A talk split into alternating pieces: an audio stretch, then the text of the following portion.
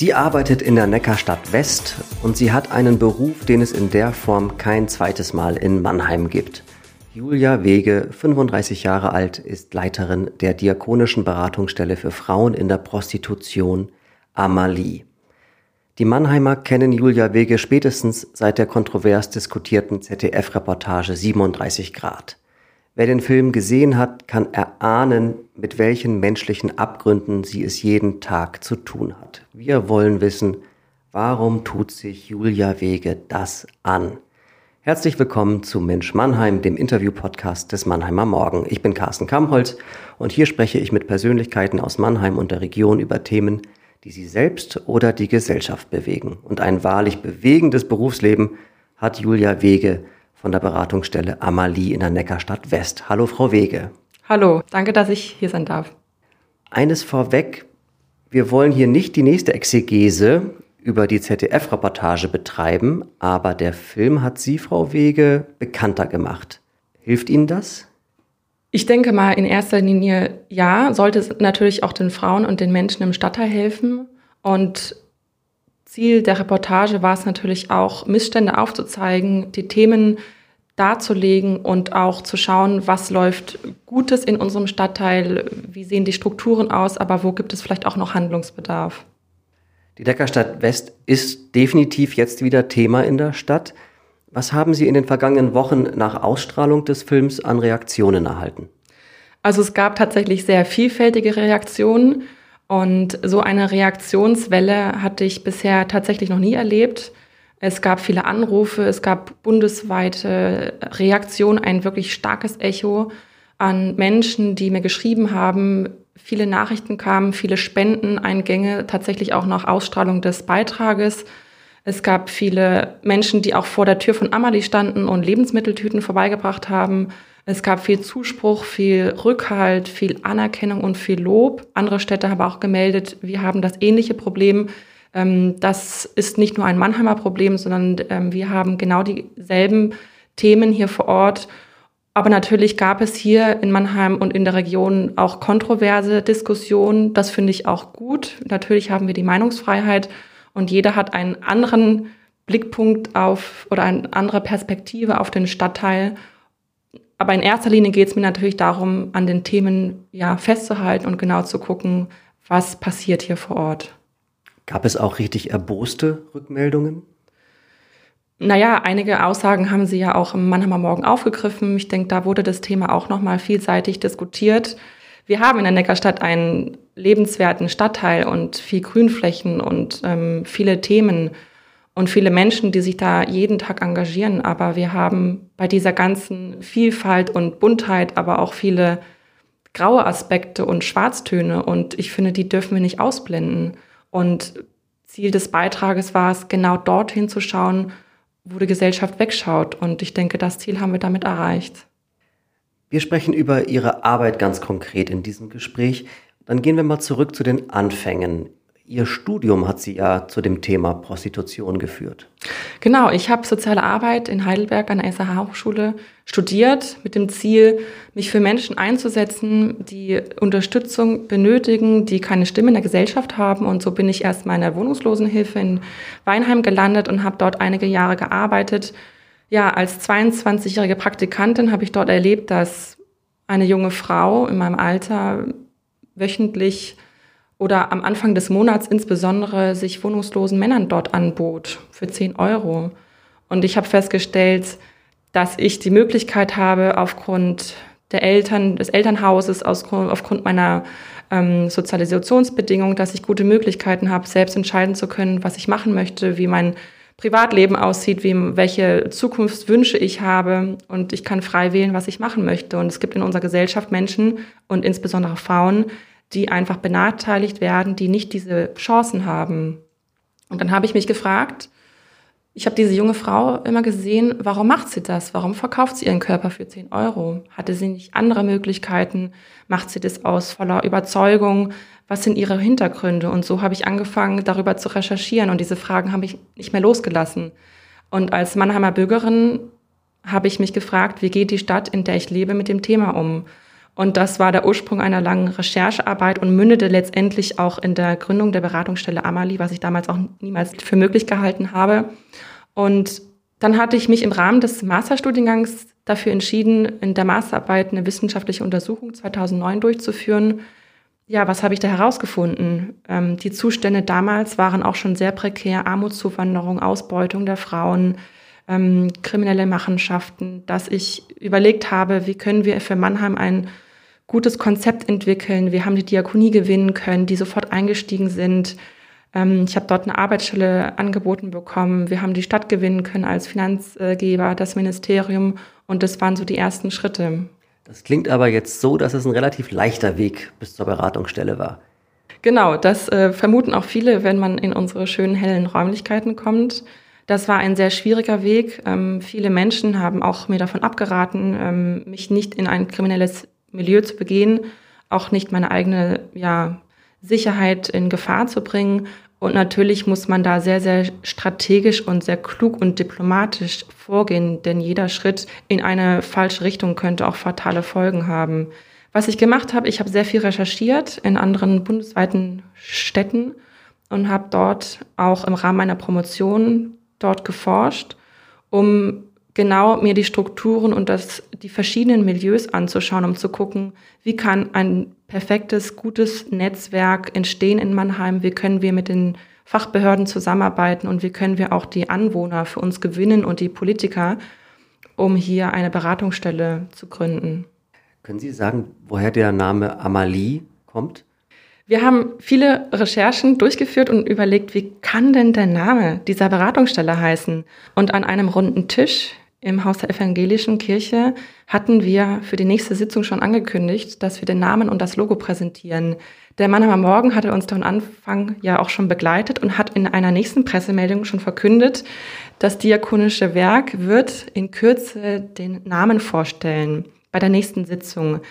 Ja, der Druck wurde immer größer. Wir haben verschiedene Gruppen gebildet, Workshops und haben überlegt, wie muss der Name heißen? Also wir hatten tatsächlich schon eine breite Öffentlichkeit und das Interesse war sehr groß. Wir haben verschiedene Namen aufgestellt und die, die Namen auch getestet und die Frauen mit einbezogen. Und nach vielen Recherchen sind wir eben auf Amalie Struve gekommen, Mannheimer Frauenrechtlerin, die sehr, sehr viel sich eingesetzt hat für die Mädchen- und Frauenrechte. Und da wussten wir, das ist der perfekte Name für unsere Beratungsstelle. Wie viele Frauen kommen heute zu Ihnen? Ja, aufgrund von Corona ist es natürlich schwierig. Unsere regulären Angebote mussten wir natürlich erstmal auf Eis stellen.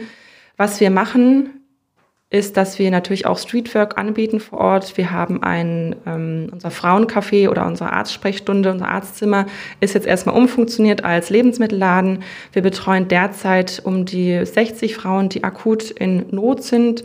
Über Streetwork erreichen wir außerhalb von Corona so um die 600 bis 800 Frauen. Man kann sich vorstellen, dass hinter jeder dieser Frauen auch eine dramatische Geschichte steckt. Definitiv. Ähm, das finde ich auch immer sehr wichtig bei der Betrachtung ähm, zu berücksichtigen, denn wir haben in der Gesellschaft ein oft falsches Bild von Prostitution. Ja, wir haben auch Frauen, die das selbstbestimmt autonom ausführen und da auch sehr, sehr viel Geld verdienen, aber wir haben auch einen sehr großen Bereich an Frauen, die hier nicht freiwillig nach Deutschland oder nach Mannheim kommen, die hier ausgebeutet werden. Und von daher müssen wir auch die Geschichten hinten dran verstehen und analysieren und auch immer wieder gucken, wie kann unsere Hilfe bestmöglich aussehen. Und wenn ich da an die Beratungsstelle Amalie oder die letzten acht Jahre zurückblicke, dann haben wir sehr viele Frauen begleitet, die in extremer Not sind und ausgebeutet werden oder die schwanger sind, nicht wissen, wo sie hingehen können. Und gibt es da einen Fall, der Ihnen besonders nachgeht? Also natürlich geht mir jede Geschichte sehr nah, aber es fällt mir eine Geschichte ein, die ich erlebt habe. Das hatte sich um einen ja, Nachmittag gehandelt. Ich war kurz davor, ähm, mich für den nächsten Termin vorzubereiten. Es klingelte an der Tür und eine junge Frau stand vor mir und fragte, wo ist Arzt? Und ähm, ich habe sie erstmal reingebeten, habe ihr erklärt, dass der Arzt erst wieder in zwei Wochen zu uns kommt zur nächsten Sprechstunde und sie solle gerne Platz nehmen, um zu schauen, wie wir ihr helfen können. Sie hat kurz geschildert, dass sie im siebten Monat sei, das Kind sei tot und ähm, ja, sie hat starke Schmerzen. Zum Glück haben wir ja relativ äh, viele Ärzte, die uns tätig sind. Ähm, ja, ich hatte kurz Rücksprache gehalten mit unserem Gynäkologen, der empfohlen hat, sofort den Krankenwagen zu rufen. Auf dem Weg dorthin haben die Rettungssanitäter erstmal ja die wichtigsten Hinweise aufgenommen und ähm, geschaut, wie wir die Frau unterstützen können.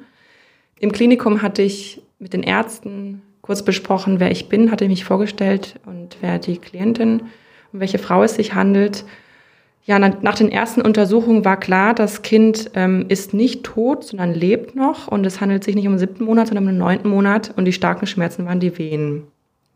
Diese junge Frau war derart in Stress und kam direkt von der Arbeit und hatte mich permanent gefragt, Julia, wie lange geht eine Geburt? Ich kann hier nicht länger bleiben. Ich werde vermisst. Ich darf hier nicht sein. Ich darf nicht wegbleiben von meinem Arbeitsort. Und ich hatte ihr viele Möglichkeiten angeboten. Ich habe ihr vergewissert, dass wir ein Nothilfevorhaben der Stadt. Wir können ihr helfen. Wir können die Polizei mit einschalten. Wir können sie in eine andere Stadt bringen.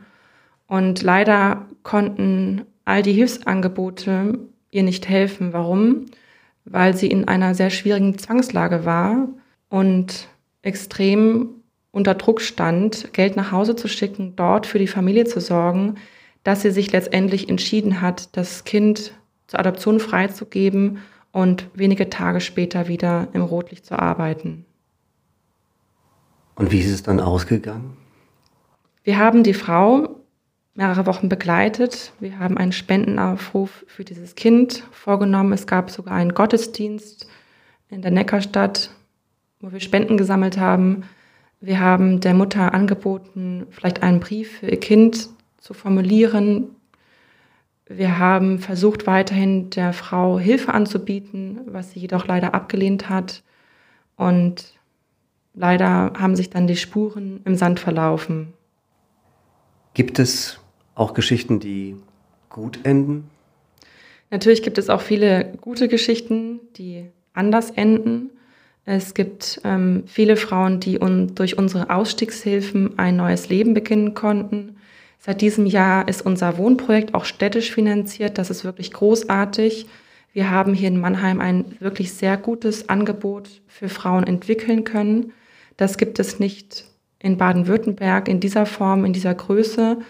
Und auch bundesweit gibt es wenige Projekte, die derartig so gut finanziell auch ausgestattet sind. Und da bin ich auch sehr dankbar.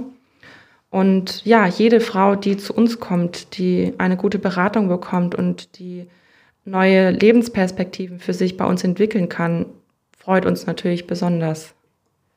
Heute hat Amalie eine gute, stabile Finanzierung, namhafte Sponsoren und viel ehrenamtliches Engagement. Können Sie jetzt selbstbewusst sagen, das ist mein Erfolg?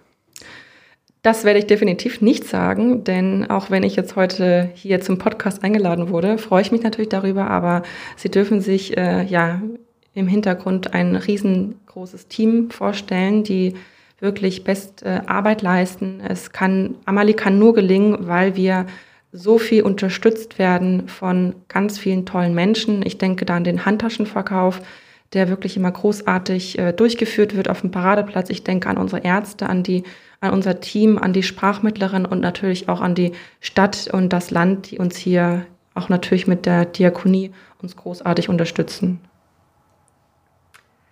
Jetzt kommt ein Transparenzhinweis. Wir beide waren vor ein paar Tagen in der Neckarstadt West unterwegs und ich wollte mal am Nachmittag vorbeischauen und Sie haben dann sehr schnell gesagt, äh, kommen Sie doch mal lieber abends vorbei, wenn es dunkel ist.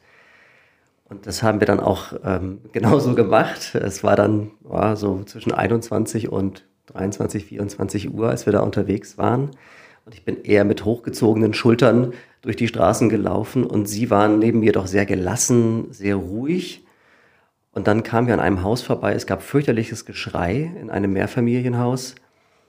Und das war so unangenehm und so ähm, von der Tonlage bedrohlich, dass sie dann entschieden haben, ich rufe die Polizei.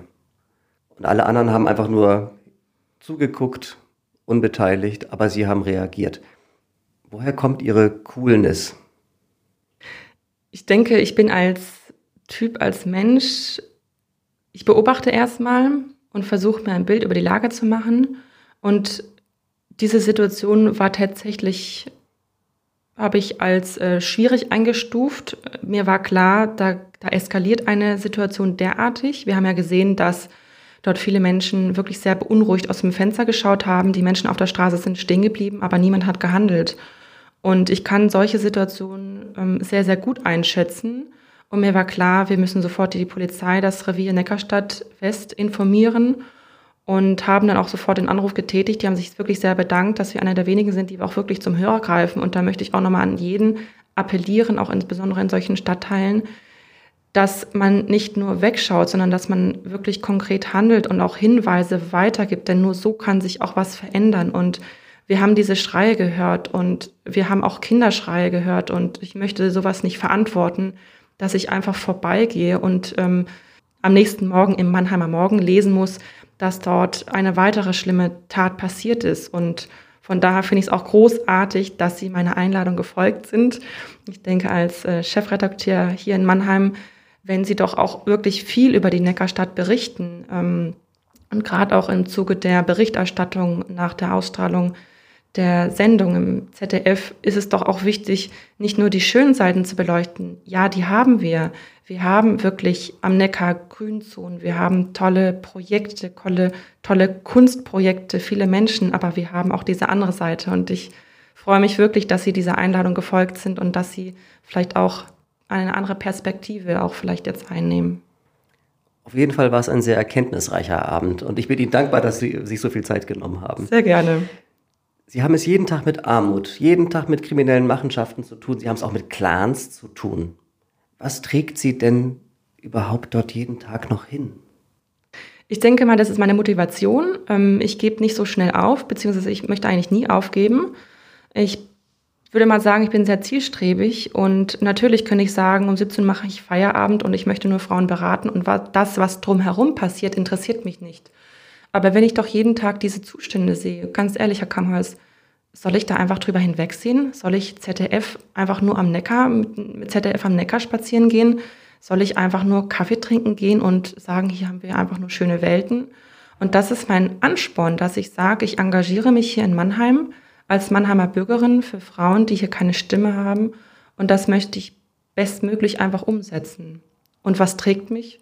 Ich denke mal, mein Sport, mein Privatleben, ähm, vielleicht auch äh, meine Kindheit, meine Jugendzeit und ja, natürlich auch mein Ziel, ähm, ja, was im Stadtteil zu verändern. Braucht es in Mannheim mehr Typen wie Sie?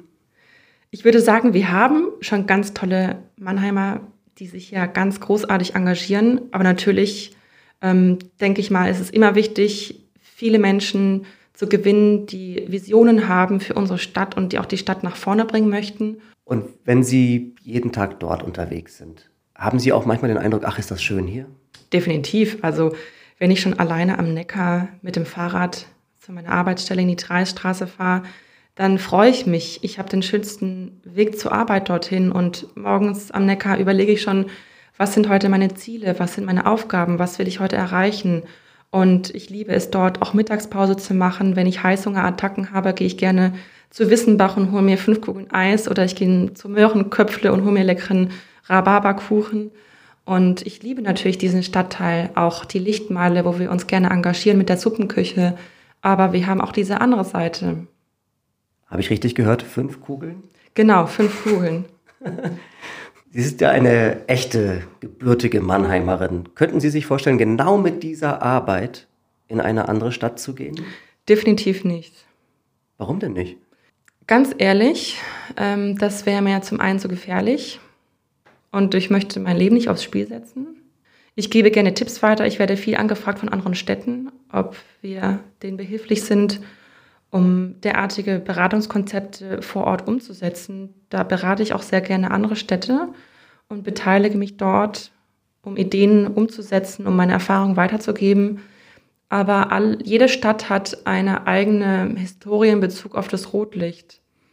Und sie wissen nicht vor Ort, wer das Rotlicht in der Regie hat, in der Hand hat, welche kriminellen Bereiche da auch eine Rolle spielen und für Mannheim, denke ich, kann ich das sehr, sehr gut einschätzen und da freue ich mich auch, dass ich das hier vor Ort tun kann. Was macht Sie denn so sicher, dass Sie in Mannheim nicht Ihr Leben aufs Spiel setzen? Ich habe sehr viel recherchiert und mir ein gewisses Bild gemacht über die Lage. Und wir haben auch mit den Betreibern auch äh, zusammen uns an einen Tisch gesetzt und geschaut, wie können wir zusammenarbeiten, auch wenn wir vielleicht nicht dieselben Interessen vertreten, aber wie kann es gelingen, dass wir für die Frauen Hilfe anbieten? Und natürlich muss man sich im Klaren sein, wie viele Schritte man vorgehen kann und was man sagen kann, wie man handeln kann und wann es vielleicht auch gut ist, nichts zu sagen. Und so eine Frage, wie die Sie jetzt mir gestellt haben, vielleicht nicht auch weiter auszuführen. Aber natürlich würde ich diese Arbeit nie machen, wenn ich die großartige Unterstützung der Polizei gehabt hätte und ich auch weiterhin habe. Also ohne den Rückhalt der Polizei und unterschiedlichen Dienststellen würde ich diese Arbeit auch nie tun. Wie stellen Sie sich die Neckarstadt West in, sagen wir, fünf Jahren vor? In fünf Jahren, ich denke mal, dass wir, ich hoffe, dass wir keine Problemimmobilie mehr haben. Ich hoffe, dass wir wirklich die Situation und auch diesen Beitrag, den ich weiterhin wirklich auch sehr wichtig und großartig finde, dass wir diese Missstände beheben können. Ich hoffe, dass wir, ich wünsche mir, dass wir weiterhin gut zusammenarbeiten mit den Fachbereichen, auch mit allen Menschen, die sich da engagieren. Und ich bin auch zuversichtlich, dass uns das gelingen wird. Was ist denn Ihr persönlicher Wunsch an die Politik, damit Sie weiter motiviert Ihrer Arbeit nachgehen können? Mein Wunsch an die Politik ist es, noch stärker den Stadtteil im Blick zu nehmen noch genauer hinzuschauen, wirklich in jede Ecke. Was sind unsere Ziele? Was sind unsere Maßnahmen? Was möchten wir erreichen? Und ich würde mir natürlich wünschen, dass wir auch, ja, vielleicht auch noch mal mehr Gelder investieren, um die Probleme vor Ort wirklich beheben und bekämpfen zu können, um für die Menschen vor Ort, die Anwohner und Menschen aus unterschiedlichen Kulturen, dass wir da die Lebensbedingungen verbessern können. Denn das kommt nur noch als Bumerang die nächsten Jahre zurück, wenn wir das nicht jetzt tun. Was ist denn Ihr Angebot an die Politik? Mein Angebot ist an die Politik und da möchte ich natürlich in, an erster Stelle mein Angebot an Oberbürgermeister Dr. Peter Kurz richten und natürlich an alle wichtigen politischen Akteure und Verantwortlichen und Entscheidungsträger dieser Stadt, dass ich sie einlade, einlade in die Beratungsstelle Amalie, einlade mit mir einen Stadtteil-Spaziergang zu machen, gerne auch wieder bei Nacht, denn die Neckarstadt hat eine andere Seite, hat ein anderes Gesicht, wenn es dunkel ist. Und da möchte ich gerne mein Angebot hier aussprechen an dieser Stelle und würde mich freuen, auch eine Antwort zu erhalten. Und wir sind gespannt, wie diese Antwort aussieht und sind vielleicht auch gern dabei als Mannheimer Morgen oder erfahren dann gerne davon. Ganz herzlichen Dank für den Besuch, Frau Wege. Dankeschön, dass ich hier sein konnte.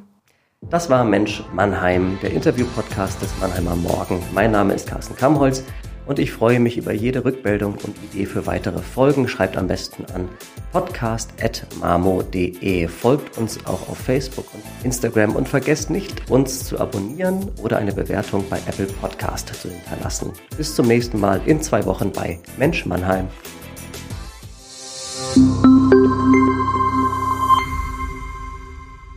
Ein Podcast des Mannheimer Morgen. Produziert von Julia Wadle.